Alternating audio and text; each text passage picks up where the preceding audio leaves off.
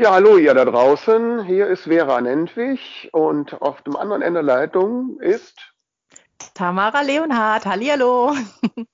Genau. Wir zwei sind die zwei von der Talkstelle und haben unsere erste Podcast-Folge vorbereitet, die folgende Themen äh, streift.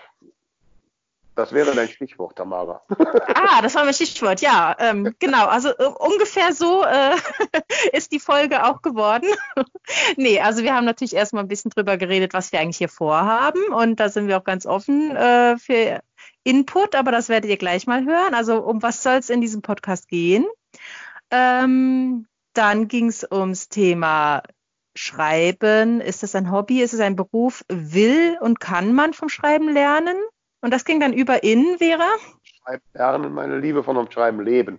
Aber ähm, genau, also eigentlich also der Aufhänger dieses Podcasts, die Idee, die Initialzündung kam ja von der lieben Tamara.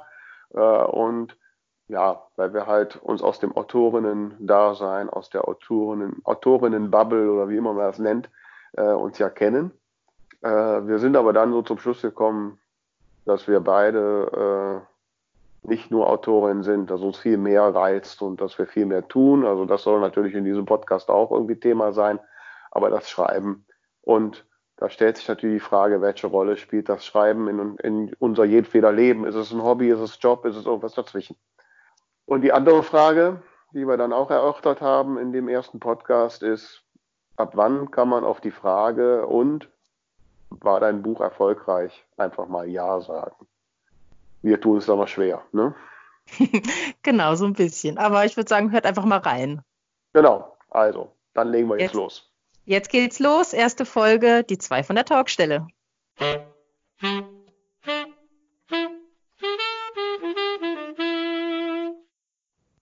Hallo Vera.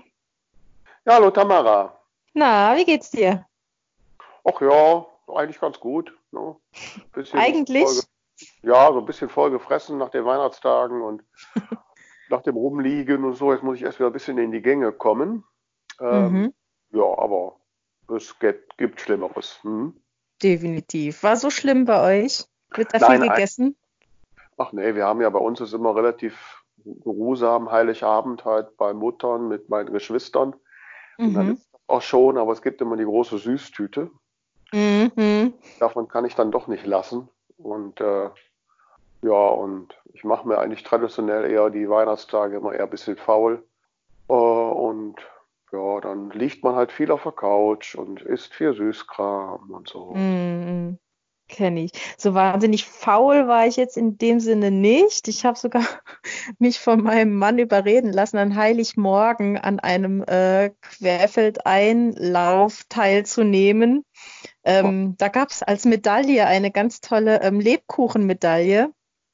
Oh. Aber das waren acht Kilometer und die ersten vier Kilometer davon ging es nur bergauf. Ich hatte bis gestern noch Schmerzen in den Beinen. Mein lieber Mann, da hast du jetzt aber meine ja. ganze Missachtung. Ne? Aber das Ding ist halt trotzdem, dann gab es dann zu Hause auch diese Riesentüte mit Schokolade und Kekse und dann wurde einfach mal zwei Tage lang morgens Kekse gefrühstückt. Das, das findet der Bauch irgendwie gar nicht so gut. Ja, wenn er gerade erstmal da acht Kilometer laufen musste und dann Kekse, das passt dann. ja, das und Heiligabend gibt es ja immer Raclette bei uns. Schön viel Käse. Nee, also das habe ich meinen Bauch. Ich habe den schon sehr darauf eingestimmt, dass er Pause hat. Hm, genau.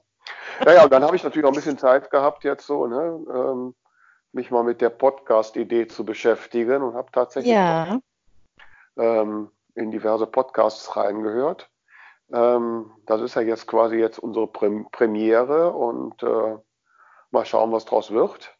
Ich habe genau. nur festgestellt, dass die meisten Leute, die irgendwie erfolgreiche Podcasts machen, entweder selbst berühmt sind oder zumindest berühmte Menschen kennen. Da haben wir ein Problem. Na, da hören wir jetzt so gar nicht rein. Aber ich habe ja so der, im Marketing gelernt, dass man aus dem, was man nicht hat, am besten einen Vorteil macht. Und das heißt, wir sind der erste berühmte Podcast von völlig unberühmten Menschen. Ne? Genau, das ist unser USP, wie man so schön sagt genau, in der. Marketingsprache. Genau. Ne? So. so. machen wir das. Ja, den Titel haben wir ja dann schon, ne? die zwei von der Talkstelle. Ähm, genau, da gehört aller Ruhm dir. Das war deine total geniale Idee. Die hat mich auch gleich begeistert. Ja, wobei wir ja festgestellt haben, dass du den alten Film mit Heinz Rühmann noch gar nicht kennst. Äh, jein, ja, ich habe das ein bisschen durcheinander gebracht. Also natürlich kenne ich hier äh, ein Freund, ein guter Freund und so weiter, das ist einem ja geläufig. Aber ich hatte die ganze Zeit was anderes vor Augen, äh, wo ich noch dachte, oh ja, ich habe das als Kind total gerne gesehen. Und dann habe ich realisiert, ach nee, das waren nicht die drei von der Tankstelle, das waren die drei Damen vom Grill. Ja. ist äh, ein bisschen anders, aber Genau, ich glaube, ich habe den Film, die drei von der Tankstelle, tatsächlich noch nicht gesehen. Ich habe dann mal auf YouTube reingeschaut, so ein paar Ausschnitte, mhm. aber nicht am Stück. Du schon? Ja, ja, sicher. Äh, ich bin ja schon was älter, doch. ähm, doch, doch, ist jetzt auch schon lange her, ne? Aber ähm, ja, ja, doch, ich habe ihn mal gesehen, ja. Mhm. Ja, und der Untertitel. Also, beim Untertitel habe ich ja, wir hatten ja zuerst gedacht, wir machen den Untertitel vom Schreiben, Lesen und Leben.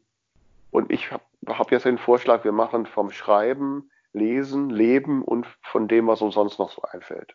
Genau, das ist dann auf jeden Fall umfassend. Sehr, sehr lang, passt wahrscheinlich auf keinen Bildschirm, aber äh, ist alles mit dabei. ja, vielleicht kann man ja abkürzen. Aber das ja. mehr. Ja, aber schauen wir mal. Ne? Auf jeden Fall muss das mit den unberühmten Leuten dann noch irgendwie rein. Genau, genau. Und ja. notfalls noch Hashtag Autorenleben. Das ist ja eigentlich so unser, unser, unser Kernthema, äh, ne? Also diese ganzen, diese ganze Autorenwelt, Schreiben, Geschichten erzählen und so weiter.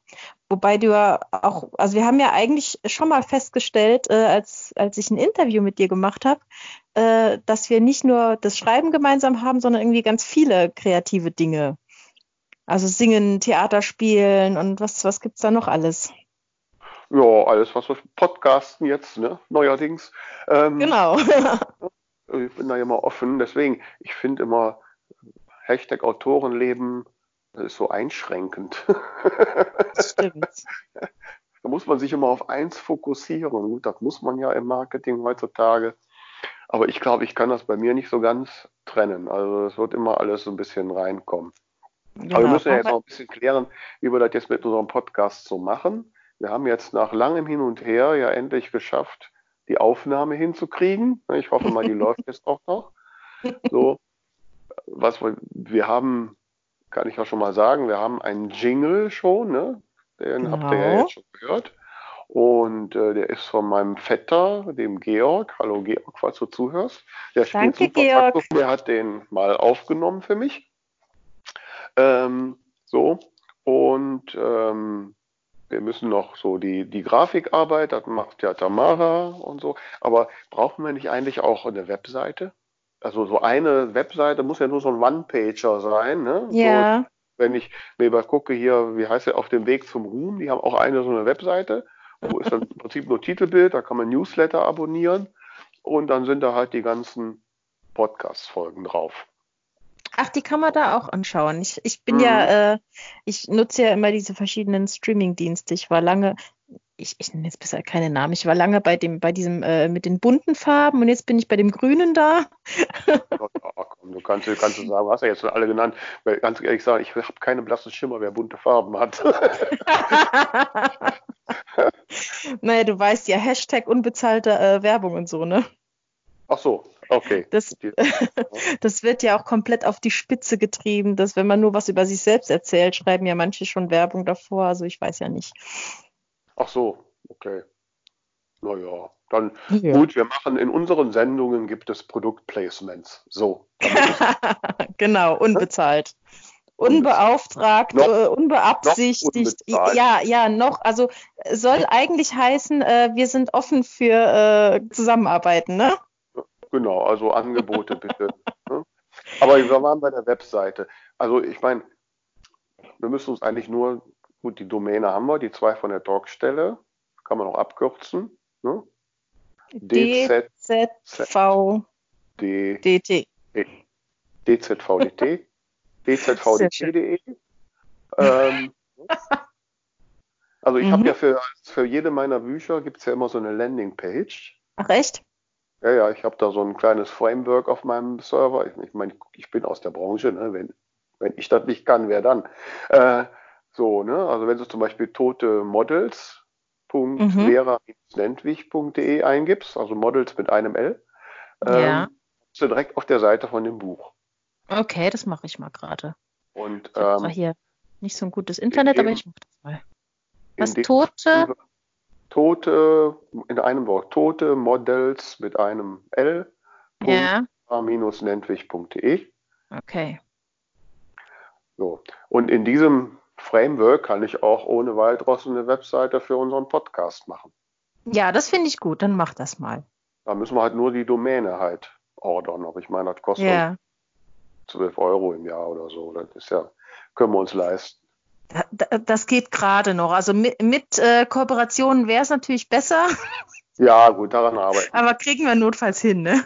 Die nächste Frage, die sich stellt, wollen wir auch ein Newsletter machen? Vielleicht fragen wir doch mal die Massenzuhörer, die jetzt schon die ersten zehn Minuten überstanden haben, die würden doch einfach mal in die Kommentare schreiben, ähm, was sie von uns unbedingt haben wollen. Also ob wir ein Newsletter brauchen, wo wir dann die Hintergrundstories zum Podcast machen und ankündigen, was es so gibt und was uns sonst genau. noch so ein. Beziehungsweise, wenn, wenn ihr jetzt irgendwo seid, wo man äh, keine Kommentare schreiben kann, ich glaube zum Beispiel auf Spotify und, und dieser und so geht das gar nicht, dann äh, kann man uns natürlich einfach direkt anschreiben. Ich glaube, wir sind beide auf Facebook, auf Instagram, äh, haben beide eine Website. Oder was ich auch noch total gut finden würde, wenn wir jetzt gleich mal den Hashtag Talkstelle einführen dann können wir den Hashtag einfach abonnieren auf Instagram und Facebook und dann kriegen wir das auch mit, oder? Ja, ja sehr gerne. Also eine Facebook-Seite müssen wir auf jeden Fall noch machen. Ne? Also wir, wir, wir, sind noch schwer beschäftigt. Ja.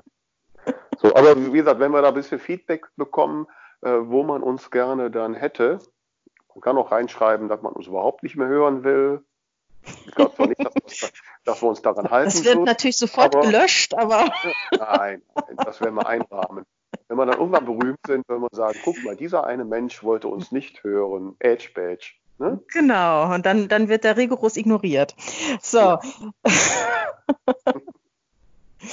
Ja, nee, also um es kurz zu machen, also eigentlich haben wir eine Idee, was wir machen wollen, aber wir sind total offen für, für noch viel bessere Ideen, oder?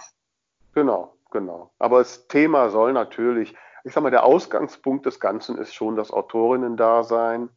Ähm, also bei mir jetzt persönlich ist das ja wirklich auch der Ausgangspunkt, aber von da an entwickeln sich andere Wege. Plötzlich fehlt man halt auf der Bühne oder man muss mal auf der Buchmesse irgendwas machen und so. Also wir wollen das alles äh, so ein bisschen mal reflektieren und aus der Sicht der völlig unberühmten Menschen einfach mal ja, beschreiben, wir sehen uns nicht, glaube ich, nicht als die Ultra-Experten und Ratgeber, aber vielleicht können wir Perspektiven liefern, die andere so noch nicht liefern. Oder? Genau, dass man eigentlich nicht immer nur das sagen muss, was gern gehört wird, sondern dass man auch mal das Ganze hinterfragen kann. Genau, und da gibt es ganz ehrlich so in der Autorenszene doch schon das einige andere, was man mal hinterfragen könnte. Ne? Definitiv. Ja. Wobei wir beide ja schon festgestellt haben, dass wir beide eigentlich sehr harmoniesüchtig sind. Ne? Also, ja, du hast gesagt, du kannst streiten, ich ja nicht. Ich, äh, ich weiß nicht, ob ich streiten kann. Ich kann sauer sein. Aber was ich halt ganz, ganz furchtbar finde, ist, wenn, wenn sich Leute über Dinge auslassen, die einfach so sind, wie sie sind. Wenn, wenn dann montags gejammert wird, dass Montag ist oder bei Regen gejammert wird, dass es regnet, mein, es, es ist halt so. Also, dafür bin ich einfach zu sehr daran interessiert, mein Leben zu genießen, als dass ich mich von so Kram runterziehen lassen möchte. Ja, und deswegen, deswegen mag ich halt auch ganz gerne, ähm, wenn man jetzt nochmal diese, diesen Bogen zum Schreiben äh, finden will, mag ich halt auch gerne Geschichten, die positiv sind irgendwo. Das ist mir zum Beispiel dann auch, also daran merkt man das dann auch, dass ich einfach dieses, dieses Gejammer und Gemecker nicht abkann. Mhm. Ja, das, das geht mir genauso. Also ich, ich liebe Happy Ends, absolut. Mhm. Ähm, und weil ich finde, ich meine, man hat ja im Leben schon Drama genug, da braucht man ja auch Drama lesen. Wobei es gibt natürlich schon auch Dramen, die einen fesseln und wo man am Ende mit den Tränen kämpft oder sie auch fließen lässt. Und die einen auch bewegen. Also das gibt es natürlich schon auch. Ja, sicher. Ähm, aber ich muss ganz ehrlich sagen, wenn ich dann, ich gehe ja meistens so, ähm, wenn ich so Lust habe nach Lesestoff, bin ich auch so wirklich so ein bisschen alt, old, altbacken. Ich gehe dann einfach in den hiesigen Buchladen, ähm, weil, A, weil die mich so nett immer supporten. Ich mache ja da auch immer meine Buchstadtparty. Und weil ich es einfach total schön finde, am Regal vorbeizugehen und einfach die Bücher nicht anspringen lassen. Mhm. Äh, Wonach suchst du ein Buch aus? Ähm, schon so, ja, ich denke mal, ich, gar nicht so bewusst. Ähm, also ich glaube schon klar, das Cover und das, was es ausdrückt, letztlich den Impuls bringt, äh, danach zu greifen. Mhm. Ähm, es gibt ähm, auch Titelkonstrukte, die eher äh, ähm, mich anspringen.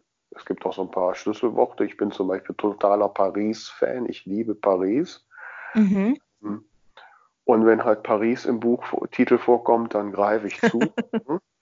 ähm, auch wenn das natürlich sehr häufig, also zumindest mit, momentan mit, mit hundertprozentiger Chance, äh, irgendeine Schnulze ist, wo sie sich am Ende kriegen. Aber Hauptsache spielen. Unterm Eiffelturm. Ja, ja, so ungefähr. Oder auf dem Eiffelturm. Ne? Und ähm, das mag ich einfach. Ich lese halt auch gerne einfach zum Entspannen und nicht unbedingt, weil ich jetzt total von irgendwas beschäftigt werden muss. Also da werde ich tagsüber von anderen Dingen genug beschäftigt. Mhm. Ja, manchmal auch ganz überraschend. Also ich gehe da einfach so rum und was ist so gerade, was sprengt mich an und, äh, und dann nehme ich es halt mit. Und ähm, ja, aber wichtig ist halt, dass es, also ich bin nicht so, ich, ganz ehrlich, ich mag nicht so Fantasy. Da tue ich mhm. nicht damit. Ich habe auch bis heute noch keinen Harry Potter gelesen. Mhm. Äh, weil ist einfach nicht meins. So mit Zauberer und so. Okay. Da bin ich eigentlich dann doch zu sehr in der Realität ver verhaftet. Ich mag es, wenn es so in der Jetztzeit spielt. Ausgenommen okay. Ausgenommen Zeitreisen. Ich liebe Zeitreisen. Auch. Oh, ich auch. Wir haben jetzt gerade über Weihnachten alle drei äh, Zurück in die Zukunft äh, Teile geguckt und für mich, glaube ich, zum oh, mindestens 50. Mal. Ja, ja, die kann man ja schon mitspielen. Ne? Mhm. Nee, da gibt es auch wirklich tolle und jetzt, äh, wenn man in den Zeiten vom Streaming gibt es auch die eine oder andere Serie. Ähm, also sobald irgendwie Zeitreisen drin sind und ich meine, ich bin ja auch totaler Star Trek-Fan und, und mhm. da gibt es ja dann Gott sei Dank auch mal so die eine oder andere Folge, wo sie dann halt durch die Zeit reisen. Ähm, ich meine, der legendäre vierte Star Trek-Film ist natürlich auch noch Kult. Ähm, also sowas liebe ich sehr. Aber da so bin ich jetzt nicht so ganz bewandert. Mein Mann hat mir jetzt gerade kürzlich äh, ein paar Star Trek-Sachen auf Netflix gezeigt und ich fand die mit dem Jean-Luc Picard auch gut. Hat mir gut gefallen, aber was? Hm? Die, die neue Serie mit dem Jean-Luc Picard, die kommt ja, ja noch erst.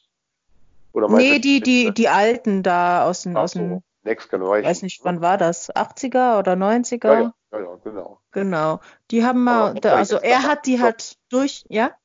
Da wartet die ganze Star Trek-Gemeinde drauf. Jetzt Ach, im Januar kommt die neue Serie mit Captain Picard.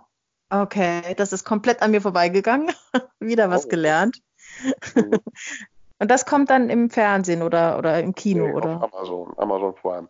Ah, okay, alles klar. Ja, das haben wir nicht. Aber was ich immer sehr mit großer Begeisterung geguckt habe zum Thema Zeitreisen, war Dr. Who natürlich. Ja, da bin ich nicht so richtig reingekommen. Der war mir dann wieder zu schräg. da musst du vielleicht eine andere Staffel anfangen. ja, die haben ja irgendwie, und die Dr. Who's wechseln ja auch ständig, lese ich mal, ne? Genau, genau. Ja, ja. Ich krieg's nur am Rande, aber da bin ich noch nicht so richtig reingekommen, ehrlich gesagt. Nee. Mhm. ja, also die konnte ich eine Zeit lang auch mitreden. Jetzt die letzten zwei, drei Jahre gucke ich halt echt nur noch ganz wenig fern, weil ich einfach nicht mehr die Zeit habe, ganz ehrlich. Aber so bevor ich mit dem Schreiben angefangen habe, konnte ich sämtliche Dr. Who-Folgen mitsprechen. okay. Das heißt, ja, du bist ja da ja, in dem Sinne voraus, du wie war das so? Du hast, du lebst vom Schreiben oder wie habe ich das jetzt genau verstanden? Nee, nee, nee. Ähm, ich habe, also natürlich gehöre ich auch zu diesen Menschen, die schon immer geschrieben haben. Und ich wollte auch schon immer ein Buch schreiben, aber es hat irgendwie nie geklappt, weil ich war der festen Meinung, ich sollte Fantasy schreiben, weil ich das im Gegensatz zu dir tatsächlich ganz gerne mag, so diese Bilder und diese Welten und, und so Wesen und so weiter. Aber ich habe immer wieder irgendwelche Geschichten angefangen und es ist nie wirklich was draus geworden. Und dann, ich glaube, das hat der ähm, Sebastian Fitzek mal gesagt, das Genre sucht sich den Autor. Als ich dann durch einen blöden Zufall angefangen habe mit einer Liebesgeschichte, auf einmal hat es geflutscht. Und dann habe ich halt wirklich neben meinem normalen Brotjob äh, mein erstes, zweites und drittes Buch geschrieben. Mhm. Ähm, in dem ich halt einfach gesagt habe, gut, tagsüber, es, es kommt immer was dazwischen. Ich mache das morgens, ich bin halt wirklich um fünf aufgestanden, habe am Buch gearbeitet und habe mich dann äh, um acht fertig gemacht für die Arbeit. Und ähm, ist eigentlich immer noch so, mh, mm, dass ich das nebenher mache. Ich habe jetzt nur meine grundsätzliche berufliche Situation geändert, indem ich äh, nur noch Teilzeit angestellt bin und freiberuflich halt andere Dinge mache, die auch mit Büchern zu tun haben, also zum Beispiel Lektorat. Aber das Schreiben ist im Moment wirklich ein, ein, eine Zusatzgeschichte. Bei dir auch, oder? Ja, ja, bei mir definitiv immer, wobei ich auch tatsächlich auch früh morgens am kreativsten bin. Also ähm, wenn ich dann wieder so ein aktuelles Projekt habe, dann stehe ich um 6 Uhr auf und ich habe dann immer so einen, so einen Word-Count, so um die 700 Wörter, mhm. und wie ich so jeden Tag schreiben will und danach fange ich halt der Arbeit an. Wobei ich habe den Vorteil mittlerweile, ich bin ja schon seit 30 Jahren selbstständig, ähm, dass ich mir das relativ frei Arbeit einteilen kann, dass ich auch überall, wo ich mit meinem Laptop bin und wo ich Netz habe, arbeiten kann. Also ich muss nicht unbedingt ins Büro fahren, obwohl ich das sehr gerne tue, weil das schon dann so eine produktivere Umgebung ist als zu Hause. Mm, fühlt sich anders an. Mm. Äh, insofern bin ich da äh, relativ flexibel. Aber ich abends fällt mir auch nichts mehr ein, was ich schreiben könnte. Mm. Ähm, ne, und äh, von daher kann ich das immer nur morgens. Aber es ist, äh, es ist reines Hobby. Also ein Hobby von bei dem ich mittlerweile so weit bin, dass es zumindest kein Zuschussgeschäft mehr ist, aber das ist es dann auch schon. Und äh, ja. Da bin ich ja immer ganz, ganz, äh, also ich finde das völlig okay für jeden, der sagt, das ist mein Hobby, aber ich hatte da letztes Jahr mal eine Situation, da war so ein Typ und irgendwie kam dann im Gespräch auch auf, dass ich dem erzählt habe, dass ich halt Bücher schreibe und als wir dann in dem Gespräch waren, äh, hat der dann gesagt, ja, äh, Sie haben ja ein sehr interessantes Hobby, erzählen Sie mal. Und ich habe, ich war so sprachlos, weil das für mich halt kein Hobby, also Hobby ist halt für mich was, was ich mal mache, wenn ich Lust habe und wenn nicht, dann nicht und, und so, ne? Und, und ich nehme halt das Schreiben schon für mich persönlich sehr ernst und deswegen mag ich das nicht als Hobby bezeichnen. Und der hat mich dann mit diesem Wort so rausgebracht. Ich habe den einfach nur ganz böse angeguckt und wusste überhaupt nicht, was ich sagen soll. Und ja, ich glaube, ich bin dann so ein Zwischending. Also eigentlich sehe ich das schon als eine Art geliebten Job an, aber ja, es ist halt nicht, nicht der Brotjob, ne? Ja, aber also ich meine, es gibt viele Menschen, die ihr Hobbys sehr ernsthaft betreiben. Also, ja, ja, das wollte ich damit auch gar nicht sagen. Ich glaube, das ist so meine persönliche Befindlichkeit dann, ne? dass ich, dass ich mich so ein bisschen runtergestuft fühle, wenn jemand sagt, das ist dein Hobby.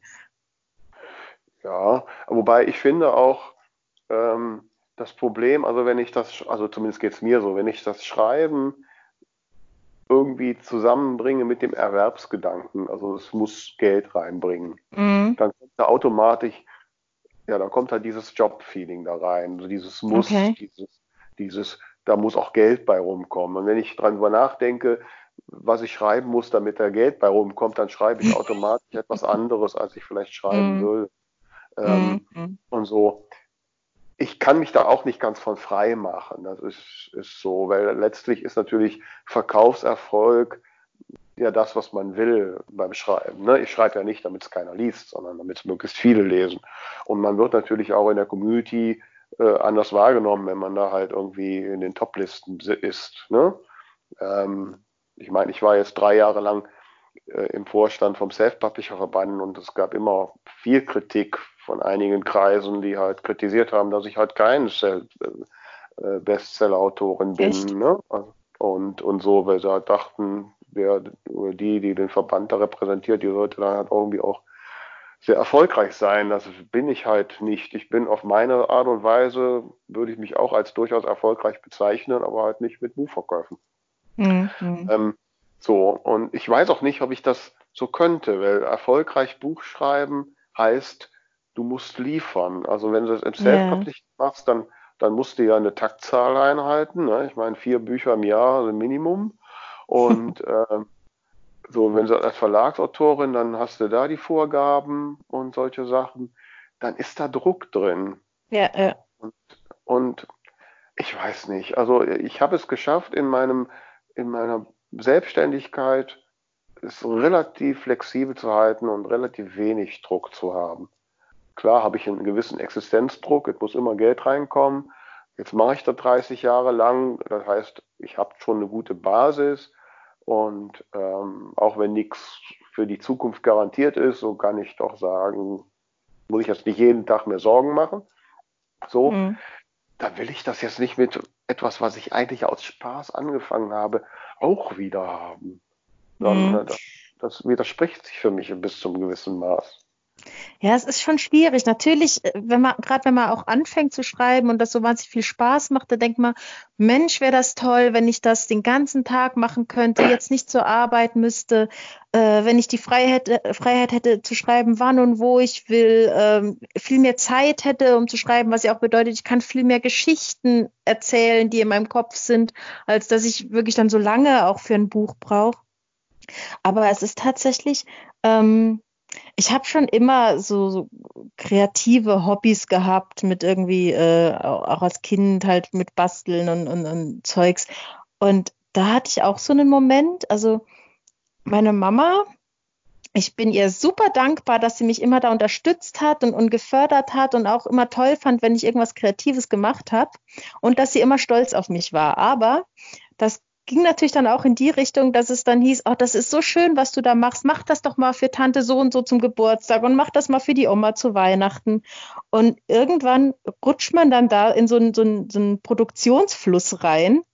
Und ich glaube, da war ich vielleicht 15 oder 16, wie ich mir nochmal ein neues Hobby gesucht habe und halt dann wieder die Frage kam, kannst du nicht für den und den auch sowas machen, wo ich gesagt habe, stopp, ich will nicht mehr liefern, ich will nicht mehr produzieren, ich will das aus Freude machen.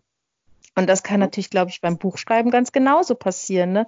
Ich glaube, du hast halt einen großen Druck, dass es funktionieren muss, dass es fertig werden muss, dass es ankommen muss.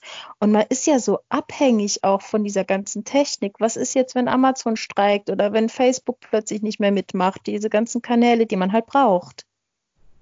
Na gut, also Amazon wird schon aus eigenem äh, na, auf eigenem Wunsch nicht mehr nicht streiken wollen. Aber ja, nicht streiken so, in dem Sinne, aber technisch, wenn was passiert, ne? Ja, gut, klar, aber es auch, ich sag mal, es sind eher andere Sachen, die da eine Rolle spielen. Es letztlich sind ja da überall große wirtschaftliche Interessen dahinter, ob ich jetzt bei einem Verlag bin oder mhm. selbst mache und und Amazon ist ja jetzt kein kein äh, kein Caritas-Unternehmen, sondern die machen das ja aus Geschäftsinteresse. und ähm, man merkt ja jetzt zum Beispiel, dass die äh, einen großen Drang haben, sich als Verlag zu etablieren. Das heißt, dass die mhm. mit ihren eigenen Verlagen ähm, äh, nach vorne wollen. Und ähm, das hat Einfluss auf deren, auf die Positionierung vom Self-Publishing. Und es wird immer schwieriger, ähm, äh, dort präsent zu werden. Jetzt gibt es die bezahlte Werbung. Das heißt, wo ich von dem, was ich über die Bücher verkaufe, eigentlich jetzt noch was abbezahlen muss, wieder an Amazon, damit sie mich besser repräsentieren, was, was vorher so ging. Ähm, mhm. Also gut, Amazon gewinnt immer, aber ähm, das setzt, setzt einen natürlich total auch unter Druck. Und wenn das dann letztlich der Punkt ist, der einen die Existenz sichert, dann finde ich das sehr schwierig. Und ich kenne auch, ich habe mich auch schon mit, mit sehr erfolgreichen Autoren unterhalten, die genau das so sagen, die sogar darüber nachdenken, es dran zu geben, weil es einfach ein extremer Druck geworden ist. Mhm. Ähm, und jetzt habe ich die luxuriöse Situation, dass ich ein, dass ich ein, eine, ein Einkommen habe, auch noch mit einem Job, der mir auch zum größten Teil großen Spaß macht, ähm, den ich auch, wo ich denke, ganz gut kann. Ähm, so, also das wäre jetzt blöd, da jetzt irgendwo was anderes zu wollen, dann auch irgendwie nach der Taube auf dem Dach zu greifen. ähm, das ist, nein, dann lieber aus Spaß das machen und also ich möchte schon weiter Bücher schreiben und ich möchte natürlich auch den nächsten Weltbestseller schreiben, das steht außer ähm, Aber es muss halt dann, wie hat früher mein Theaterregisseur immer gesagt, das muss irgendwie organisch passieren. Mhm. mhm. Und wenn es halt nicht organisch passiert und ich immer mehr so die Nischenleserin bleibe, ähm, ja, dann ist das halt so. Ich möchte mhm. aber auch weiter auf die Bühne, ich möchte Kabarett machen und ich möchte nicht sagen, ich, ich darf das alles nicht mehr, weil ich jetzt nur noch Buch schreiben kann. Schreiben muss, ja. Nee, das, das, das ist es nicht. Also, ja, ähm, das stimmt. Und ich, ich finde auch, dass viele Menschen, also gerade, ich meine, ich habe ja auch jetzt den einen oder anderen kennengelernt, die dann auch sagen, ah, ich würde da ja gern. Das ist so ein bisschen, das ist so ein bisschen Fantasiegebilde, was man sich aufbaut. Das hat mit der Realität nichts zu tun. Wenn ich wirklich jeden Tag im Büro sitzen muss und ich muss schreiben, ob er jetzt nach Schreiben ist oder nicht, ich muss schreiben, weil dann und dann muss das Buch fertig sein. Das ist nicht nur Spaß. Nee, natürlich. Alles, alles ist immer auch mal nicht schön. Das ist ganz klar. Was ich halt so ein bisschen also ich wurde oft gefragt, gerade nach dem ersten Buch, äh, waren die Leute natürlich neugierig, haben gefragt, ist das denn gut gelaufen? War es ein Erfolg? Ja, und genau. Dann habe ich und dann habe ich halt immer gesagt, für mich war das insofern ein Erfolg, als dass ich keine schlechten Rezensionen bekommen habe. Das heißt, die Leute, die es tatsächlich in diesem riesen Pool an Büchern wahrgenommen haben und die es dann gelesen haben, denen hat es gefallen. Und das war für mich persönlich ein Riesenerfolg. Und das ist auch das, was ich bis heute so toll finde, jetzt gerade an Weihnachten. Ähm, ich habe was gestern, ähm, wurde ich auf Facebook in der Story erwähnt, wo, wo ein Mädchen äh, ihre Geschenke gepostet hat und da war mein Buch dabei. Ich war, das fand ich total verrückt, dass jemand mein Buch zu Weihnachten geschenkt bekommt. Und kurz vor Weihnachten hatte mich auch eine angeschrieben, ähm, die sich zwei Bücher von mir zu Weihnachten von ihrem Verlobten gewünscht hat, die sie dann äh, signiert von mir zugeschickt bekommen hat. Und das hat mich einfach total berührt, dass Leute sagen, ich habe einen Wunsch zu Weihnachten frei und ich möchte deine Bücher haben. Und das als, als Erfolg ansehen zu dürfen, auch wenn es jetzt vielleicht äh, dich nicht reich macht, das finde ich schon sehr wertvoll. Absolut, da gebe ich dir vollkommen recht. Und deswegen habe ich habe ja auf meiner Website auch die Rubrik, die, äh, die Liste der schönen Momente, wo ich mir mhm. versuche, solche Dinge zu notieren, die ich, die dadurch einfach neben des, des wirtschaftlichen Erfolges ähm, gekommen sind. Das ist einmal eine ellenlange Liste, wobei ich ehrlich gesagt die letzten Monate schon vergessen habe, all die tollen Momente einzupflegen. Mhm. Ähm, und genau solche Sachen. Mir ist das speziell so gegangen nach meinem Buch Wunschleben, was im im letzten Jahr ja rauskam äh, und was ich ja tatsächlich auch im, im kleinen Verlag veröffentlicht habe, was ja so ein bisschen auch eine persönliche äh, Komponente hat, dass ich da Zuschriften von Menschen bekomme, die dann sagen, das Buch hat mich total bewegt, das hat mir gezeigt, mhm. wie ich meine Identität finden kann und so. Und das finde ich, also wenn ich nur das Leben eines einzelnen Menschen zum Besseren gebracht habe, dann ist das ein Riesenerfolg. Mhm. Nichtsdestotrotz zucke ich bei dieser Frage auch immer zusammen. Und wann, wenn ich dich mal fragen kann, wann wäre denn der Moment gekommen, wo du die Frage, ist das erfolgreich, mit einem klaren Ja beantworten könntest? Das ist eine echt gute Frage, weil die, die Frage ist ja dann in der Regel monetär gemeint, aber. Ja, ist das so? Oder ich, empfinden ich glaub, wir die glaub, so? Ja, ich glaube schon, dass die Leute wissen wollen, hat sie es denn oft verkauft? Und dann fängt man da immer an auszuholen, sagt, ja, es kommen ja so viele Bücher auf den Markt, da musst du erstmal wahrgenommen werden. Ja, aber Irgendwie wann man dann auch stimmen, dass es oft verkauft ist? Was ist denn oft? Ich habe keine Ahnung. So. Also ich meine, wenn ich jetzt mal so zusammenrechne, dann sind, habe ich jetzt schon ein paar tausend Bücher verkauft, ne? Mhm. So. Ähm, warum kann ich dann nicht einfach auf die Frage sagen, ja, es ist erfolgreich? Ja, ja. ja ich glaube, das ist ganz, äh, ganz persönlich einfach, was man, was man als viel dann empfindet. Also wahrscheinlich würde ich dazu tendieren, wenn man nicht rein davon leben kann, dann ist es vielleicht nicht das, was die meisten Leute als Erfolg verstehen, weil die natürlich alle hier äh, Harry Potter und solche Geschichten vor Augen haben, wo die Leute halt Million äh, Millionäre werden. Ne? Ich weiß es, es nicht. Also deswegen erkläre ich, ich, immer, dass es für mich schon so okay ist. Ja, aber ich glaube, das ist, das ist so, ich meine, mir geht es genauso, ich kenne das, aber ich komme immer mehr zum Schluss, dass das vielleicht gar nicht das Richtige, dass man sich selbst viel zu sehr dahinter fragt und zu selbstkritisch ist. Das ich merke das immer, wenn ich auf irgendwelchen Sachen, wenn ich auf dem Podium bin, immer, wenn ich einmal als total erfolgreich vorgestellt werde. Ich zucke da total zusammen. Ich komme wie ein Hochstapler. Ne? Und, mm, ähm, mm. so, und andersrum empfinden, es gibt aber Menschen, die mich so empfinden. Schon allein jetzt hier so in meinem regionalen Umfeld, wo ich relativ häufig mal so in der Zeitung auftauche. Ne? Ich habe da ganz gut so die Presse reagiert mittlerweile ganz gut auf meine Pressemitteilung. So, ich werde auch schon mal im Supermarkt angesprochen oder so. Und, ähm, und das ist für Menschen irgendwie ein, ein Synonym für Erfolg. Ne? Mhm. Mhm. Jetzt weiß ich, wie das passiert. Ne? Ich schreibe einfach eine Pressemitteilung und schicke die dahin und die haben gerade nichts Besseres gefunden, also drücken wir das ab. so mit richtig viel Erfolg gar nicht so viel zu tun. Ne? Aber, aber für die Menschen ist das so ein mhm. äh, wohl. Und, und ähm, für viele war ich einfach auch, weil ich äh, Vorsitzender des Self-Publisher-Verbands war, war das automatisch, war ich erfolgreich, obwohl das damit ja, auch nichts zu tun hat. Ne? Ähm, also das sind ja so Sachen, ähm, das merkt man ja auch so in den Medien. Ich meine, wer wird da alles als Star tituliert? Ne? So, irgendwelche komischen Köpfe. Ähm, also, ja, vielleicht sollte man wirklich selbstbewusster sagen, es ist ein Erfolg. Vielleicht ja. würde es sich dann auch für mich so anfühlen. So das kann gut sein. Selbstprogrammierung. Ähm, das ist ja ein Erfolg. Ich meine, du hast ja gerade die Argumente aufgezählt. Das ist ein Erfolg. Es findet Leser, die Leute finden es gut. Mir geht es wie dir. Ich habe noch nie, noch nie eine Ein-Sterne-Rezension gehabt. Mhm. Ich habe, glaube ich, noch keine Rezension unter drei Sterne. Und das in sechs Jahren. Das ist ähm, nicht schlecht. Also nicht, dass ich jetzt irgendeine übersehe, aber mir fällt jetzt gerade keiner ein. ähm, nicht, dass die und, jetzt kommen. ja, ja, ich wollte die Leute jetzt nicht, also liebe Zuhörer, jetzt nicht auffordern, ne? Nee, nee, nee. Macht mir nicht meinen Schnitt kaputt. Ähm, Wir sind sensibel. Es kann natürlich auch daran liegen, dass so wenig Leser haben, dass die Meckerer einfach meine Bücher noch nicht gefunden haben. Das kann natürlich sein. ähm, so.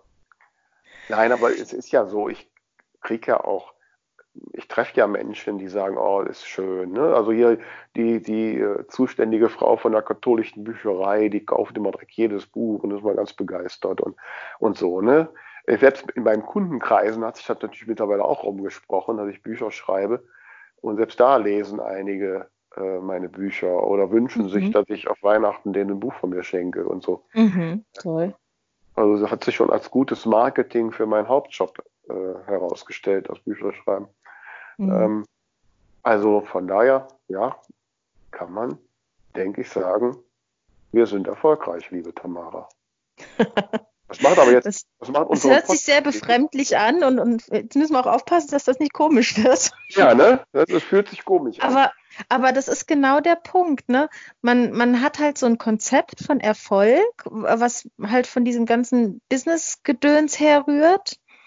Ähm, und wenn man aber mal ehrlich ist zu sich selber, ist vielleicht ein Erfolg doch was anderes. Und für mich ist immer zum Beispiel die Frankfurter Buchmesse ein ganz toller ähm, äh, ganz tolles Messinstrument. Wenn ich das immer von Jahr zu Jahr vergleiche, wie ich das erste Mal dort war, habe ich mir ganz viele Workshops angeschaut. Da war ich schon dabei, das erste Buch zu schreiben, hatte aber noch nichts veröffentlicht. Und habe immer gedacht, oh toll, guck mal, die hat was veröffentlicht und der hat was veröffentlicht und in einem Jahr hast du dann auch was veröffentlicht. Das war so, da war ich dann so, so ein bisschen der Zaungast, der auch gerne mal möchte. Und im Jahr drauf hatte ich dann schon mein Buch veröffentlicht, aber es hat halt keiner so wahnsinnig viel mitbekommen oder, oder ich habe halt ein, zwei Leute getroffen, die ich halt persönlich kannte, aber das war es dann auch. Und in diesem Jahr durfte ich eine, eine Lesung halten und wurde, das war ein Hammer-Moment für mich, als ich auf dem Flur auf der äh, Buchmesse von hinten angetuppt wurde und jemand gesagt hat, ich habe dein Buch gelesen, das ist ganz toll, kannst du mir hier was in, in, mein, äh, in mein Heft reinschreiben? Also wenn ich das so von Jahr zu Jahr vergleiche, dann ist das schon, äh, flasht mich das unheimlich, ne? Ja, genau. Das, ich kann genau dieselbe Geschichte erzählen, gerade mit der Buchmesse Frankfurt. Ähm, und also ich weiß noch, als ich das erste Mal, da bin ich nur morgens hin und dann bin ich reingekommen, ich weiß noch gut, da lief ich hinter zwei Herren äh, hinterher, so durch den Messeeingang, so wie man sich so Verleger vorstellt, so im Tweetsacko mit dem Herrenhandtäschchen und, und die redeten über irgendeine philosophische Bedeutung von irgendwas. Ich war vollkommen geflecht und dachte, oh Gott, was willst du, kleines Licht hier auf der Messe? Und, und dann bin ich da voller Respekt durch die Gänge und äh, bin auch nach drei Stunden wieder gefahren, weil ich gedacht habe, hier höre ich überhaupt nicht hin. Und äh, wenn ich da heute hingehe, ich meine, dann bin ich irgendwann zwei Jahre später, kriegte ich die Einladung, äh, zu einer, einer Podiumsdiskussion mitzumachen. Habe ich direkt eine Pressemitteilung gemacht, da hat die Rheinische Post dann groß drüber geschrieben, das will ich Autor mhm. zur Frankfurter Buchmesse eingeladen. Und, und, und heute kenne ich Gott und die Welt da und so und äh, äh, ist das völlig, wie, wie ist das wie nach Hause kommen. Und, ja, Klassentreffen, ja, sage ich irre, immer. Ne? Das ist schon, äh, ist schon irre. Und das muss man sich wirklich, kann man sich gar nicht genug bewusst machen, was da so alles geschehen ist und was man erreicht haben. Ja, mhm. liebe Tamara, ich glaube, wir müssen unseren Podcast-Untertitel ändern. Wir sind zwar die völlig Unberühmten, aber nicht die Unerfolgreichen. genau. Unberühmt erfolgreich. Genau. nee, ich glaube, das ist aber wirklich so ein Punkt, den man sich mitnehmen kann und den sich vielleicht auch der ein oder andere, der zuhört, mitnehmen mag, dass man einfach mal überlegt, was, was, ja, was ich halt eben gesagt habe, ne, nicht immer die negativen Punkte sehen, von wegen, äh, es könnte aber mehr Geld reinkommen oder dies oder das, sondern dass man sich bewusst macht, was ist denn das Positive, was gibt mir denn was zurück, ähm, wenn ich morgens um 5 Uhr aufstehe, warum mache ich das? Und dass man da ein bisschen mehr drauf achtet und, und, und sich nicht so sehr unter Druck setzt. Macht euch die Liste der schönen Momente, so wie ich es auf meinem Blog habe, und guckt da auch regelmäßig rein. Ich finde es bin jedes Mal geflecht, wenn ich meine eigene Liste der schönen Momente durchgucke. Sag mal, wo ich das finden kann. Äh, wenn du auf meinem Blog bist, oben äh, heißt, glaube ich, die Liste. Ne? Oder Momente heißt, glaube ich, der Punkt. Mhm.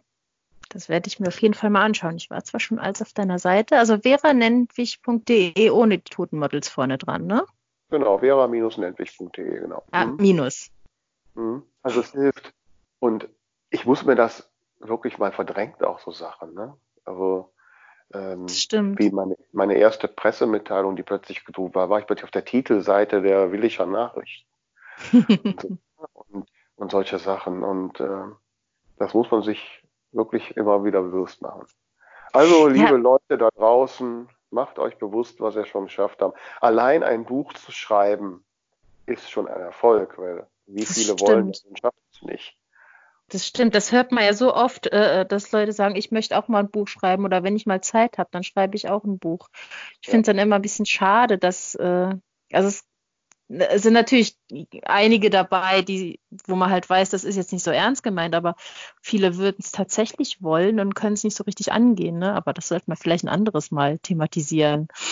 Genau. Wir brauchen ja noch für unsere nächsten Podcast-Folgen, äh, die kommen, liebe Leute da draußen. Also wo immer ihr uns hört, bitte abonnieren, damit ihr nichts verpasst. Nicht?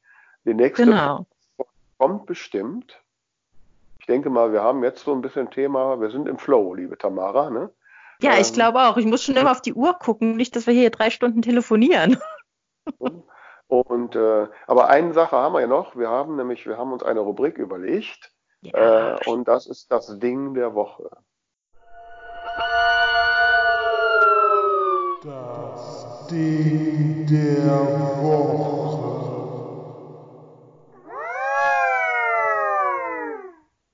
Genau. Ja, da wollten wir einfach mal bei dem Ding der Woche ähm, eine Empfehlung ausgeben, wenn uns irgendwas begegnet ist, was uns inspiriert hat, was irgendwie toll war in der letzten Woche. Hast du was? Also ähm, inspiriert, ich wollte eigentlich als Ding der Woche, wollte ich meine beiden asiatisch lackierten Latte Macchiato Becher äh, nennen, die ich äh, auf Weihnachten von meinem Bruder geschenkt bekommen habe. Mhm. Ähm, wir wichteln immer. Also wir wird vorher mal gezogen, wer wen beschenken muss und wir haben immer das, äh, den Maximalwert 25 Euro und anscheinend hat mein jüngster Bruder, der Thomas Nentwig, übrigens ein super Fotograf nebenbei, ähm, hat mich gezogen. Und als ich das so auspackte und ich sah so diese asiatische Bemalung, ich denke, jetzt ist er völlig ausgetickt, ne? weil ich arbeite eigentlich so nicht mit dem Asiatischen. So. Aber dann habe ich festgestellt, es sind Kunststoff Latte Macchiato Becher und ich liebe Latte Macchiato. So. Mhm. Und das ist definitiv, diese beiden Becher sind definitiv das Ding der Woche für mich. Sehr schön. Ich muss ehrlich sagen, ich habe ein Ding der Woche, was glaube ich schon letzte, letzte Woche mein Ding der Woche gewesen wäre, aber weil wir da ja noch nicht gepodcastet haben, ist das ein Verb? Ja, äh, möchte ich das heute nochmal noch nehmen. Und zwar, ich habe es auch schon auf meiner Facebook-Seite geteilt. Ähm, das ist eine Fernsehsendung, die man aber auch auf YouTube finden kann und ich glaube auf der in der Mediathek vom Sender, den ich gerade nicht weiß. und zwar heißt die Sendung äh, Die Geschichte eines Abends. Und da besucht der Olli Schulz. Kennst du den? Ähm, nicht bewusst, also den Namen habe ich schon mal gehört, aber nee, ja. jetzt nicht in die vor Augen. Er ist äh, Musiker, er ist auch manchmal im Fernsehen. Also ich hatte ihn das erste Mal gesehen damals bei Schulz in the Box. Das muss so äh, fünf, sechs Jahre her sein, wo er einfach in irgendeine verrückte Situation geworfen wurde und da dann äh, quasi ein, zwei Tage überlebt hat. Und er ist vielleicht auch den Podcast-Zuhörern am bekanntesten durch seinen äh, Top Ten oder war, glaube ich, eine Zeit lang sogar der, der meistgehörte äh, Podcast überhaupt, Fest und Flauschig, das macht er mit dem Jan Böhmermann zusammen. Mhm, Jedenfalls ja, äh, wurde er eingeladen für diese Sendung äh, Die Geschichte eines Abends, bei der normalerweise der Host äh, mit bekannten Leuten ähm, einen Abend verbringt. Und äh, in seiner typischen Art, wie er halt so ist, hat er gesagt, da hat er keinen Bock drauf. Ihn interessieren äh, die Geschichten von Menschen in einem Seniorenheim und hat einen ganzen Abend mit äh, vier Leuten aus einem Seniorenheim verbracht und das wurde einfach mitgefilmt, relativ unzensiert. Und ich muss ganz ehrlich sagen, es hört sich jetzt vielleicht ein bisschen dröge an, aber die Sendung ist unglaublich gut. Man bekommt da so einen, so einen frischen Blick nochmal darauf, was wirklich wichtig ist im Leben und, und äh, das Alter nicht schlimm ist. Und es hat mich unglaublich berührt. Ich habe mir die Sendung erst so ein bisschen nebenher beim Wäsche zusammenlegen angeschaut und habe dann wirklich aufgehört mit dem Arbeiten, weil es einfach so berührend und, und intensiv war. Also kann ich wirklich nur weiterempfehlen. Äh, einfach mal auf YouTube eingeben, die Geschichte eines Abends, Olli Schulz. Dauert fast eine Stunde, aber lohnt sich wirklich. Ja, klingt auf jeden Fall auch spannend. Ich glaube, das werde ich mir mal anschauen. ja, so. Ja, jetzt, ich, gl ich glaube, wenn. erste Podcast-Folge quasi beendet oder quasi beendet. Ich bin jetzt gerade richtig in Podcast-Laune. Sehr schön. Ja, ja, also auf jeden Fall ihr da draußen, wir haben noch keinen Namen für euch, den müssen wir uns noch einfallen. Also auch da bitte Vorschläge, bitte. Wie wollt ihr gern genannt werden von uns? Ähm, es ist toll, dass ihr es so lange durchgehalten habt mit uns, unseren ersten Podcast. Wir freuen uns über jedes Feedback. Sagt uns, was ihr gut findet, was ihr scheiße findet, was ihr von uns hören wollt oder was euch über uns interessiert. Und dann machen wir das in einer der nächsten Sendungen, oder? Was meinst du, Tamara? Auf jeden Fall. Dann würde ich sagen, wir sehen und hören uns. Mehr hören. Genau. So. Vor allem hören. Vor allem hören. Also, bis dann. Ciao. Super. Ciao.